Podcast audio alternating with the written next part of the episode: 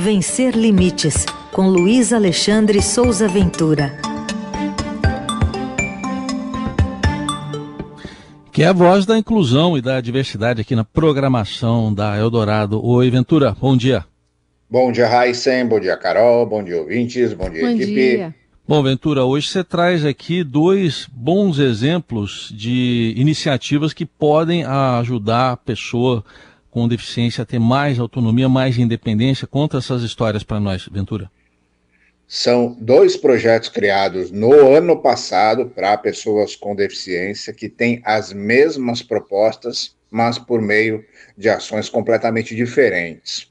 Um incentiva o empreendedorismo e o outro apoia a moradia independente. Como você falou, a semelhança entre as duas iniciativas é a promoção da autonomia.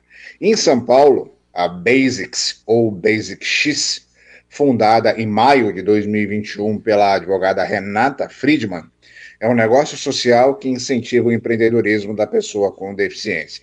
Vai desde a construção de um produto, com reconhecimento dos interesses da pessoa com deficiência, faz estudo de mercado, ensina sobre custos, leva a pessoa com deficiência para os principais centros comerciais para ela aprender novas técnicas, atua como prestadora de serviço e também como distribuidora.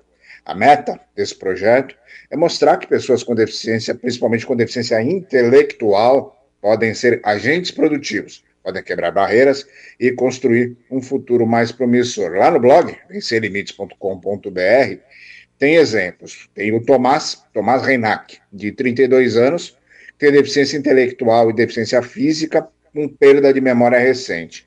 Quando ele procurou na Basics, ele nunca havia investido em um negócio próprio, mas ele tinha interesse na fabricação de geleias. E foi exatamente esse o primeiro produto que ele criou depois de conhecer a Renata Friedman. E atualmente ele se prepara para fabricar jogos americanos, aquele que a gente põe na mesa, né? Outro é o Matias Palaia, de 48 anos, que tem deficiência intelectual e faz trabalhos em Cisal. E também tem o Roberto Lima, de 50 anos, que tem deficiência intelectual e apraxia da fala e auxilia nas oficinas de bolsas, malas e necessários. É importante destacar que não é uma ação filantrópica, não é uma ação de caridade, mas é um comércio, como outro qualquer. A pessoa precisa produzir com qualidade, precisa ter compromisso com prazo de entrega, visual, materiais utilizados. Já são 30 famílias que participam do projeto em menos de um ano.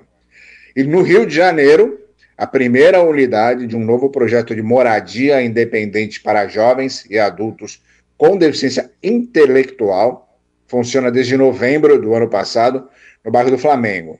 Foi criado pelo Instituto JMG com a empresa de hospedagem You Living e nasceu para dar base à transição da pessoa com deficiência intelectual à fase adulta e quebrar uma crença ainda muito comum em famílias que seus integrantes especiais, né, né, não têm condições de viver sozinhos. A pessoa com deficiência intelectual, os seus familiares, os responsáveis respondem um questionário com mais de 260 perguntas, participam de entrevistas individuais e também em grupo. E essa avaliação prévia determina quais e quantos apoios a pessoa precisa, mas não é uma determinação se a pessoa é ou não apta, porque esse projeto não faz isso. Ele considera tudo que está ao redor para acolher essa pessoa. É muito importante deixar claro que esse projeto não é um espaço de cuidadores. Quem procura o projeto passa por uma jornada de acolhimento que dura uns dois ou três meses. A pessoa e a família são abraçadas, participam de um processo bem estruturado que dá conforto e segurança para que a pessoa com deficiência intelectual saia da casa dos pais. É um serviço pago e os valores, além do aluguel do imóvel, variam de acordo com a quantidade e os tipos de apoios que a pessoa precisa. Esses prédios eles têm uma organização, têm uma segurança, é tudo muito bem definido. E o pagamento mensal engloba aluguel, luz, internet, condomínio e vários serviços. Essa primeira unidade no Rio de Janeiro já tem seis moradores com deficiência intelectual e eles convivem com os outros moradores que não têm deficiência, a maioria jovens. Lá no blog, vencerlimites.com.br, tem todos os detalhes e tem os links também para todo mundo acessar. Aí, sem Carol. Boa. Queria que você falasse também da sua dica de leitura, né, no meio de tanta discussão, né, sobre, enfim, posições com a fazendo apologia ao nazismo e tudo mais. O que, que você traz para a gente de sugestão de leitura? O livro Personagens do Terceiro Reich, a história dos principais nomes do nazismo e da Alemanha na Segunda Guerra Mundial. Esse é o nome do livro. Foi escrito pelo historiador brasileiro Rodrigo Trespat, publicado em 2020 pela editora 106. É importante dizer o seguinte: não se fala sobre o nazismo de maneira banal e não se defende os conceitos nazistas de forma natural. Não se compara o nazismo com outros regimes políticos porque o nazismo não tem comparações é algo que está muito além de uma forma de governo. É uma prática de eugenia, de limpeza étnica, com base no que apenas os nazistas consideram uma raça superior ou inferior e que já era aplicada muito antes do nazismo tomar o poder na Europa. Basta ler o livro Crianças de Asperger, que eu já citei aqui tantas vezes, e que fala de práticas desse tipo em 1910, muito antes do começo da guerra. Esse, nesse livro, o historiador é, Rodrigo Tresparte mostra o pensamento e as atitudes de pessoas que tiveram papéis importantes durante o nazismo, as figuras responsáveis por instalar o regime, aborda a trajetória dos resistentes e também de quem colaborou com a ideologia. Tem um capítulo inteiro sobre Hitler, desde a infância, com citações de militares, intelectuais, médicos, cientistas, industriais e até de empresários.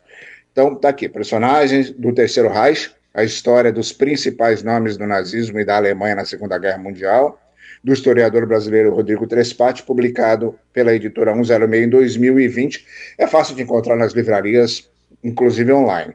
É, só para encerrar, tem muitos provérbios alemães sobre o nazismo, alguns nem alemães são, como tem aquele da mesa que todo mundo cita, mas aquele provérbio não é alemão. Mas tem uma frase de um professor de história do ensino médio que foi entrevistado pela Deutsche Welle, que é a empresa de comunicação alemã, que resume bem essa situação. Ele diz o seguinte: os alemães que realmente entenderam o que aconteceu na história ainda têm vergonha. E mais de 70 anos depois, já passou da hora dos brasileiros também entenderem, não é? Muito, passou demais, né? Passou demais é. da hora.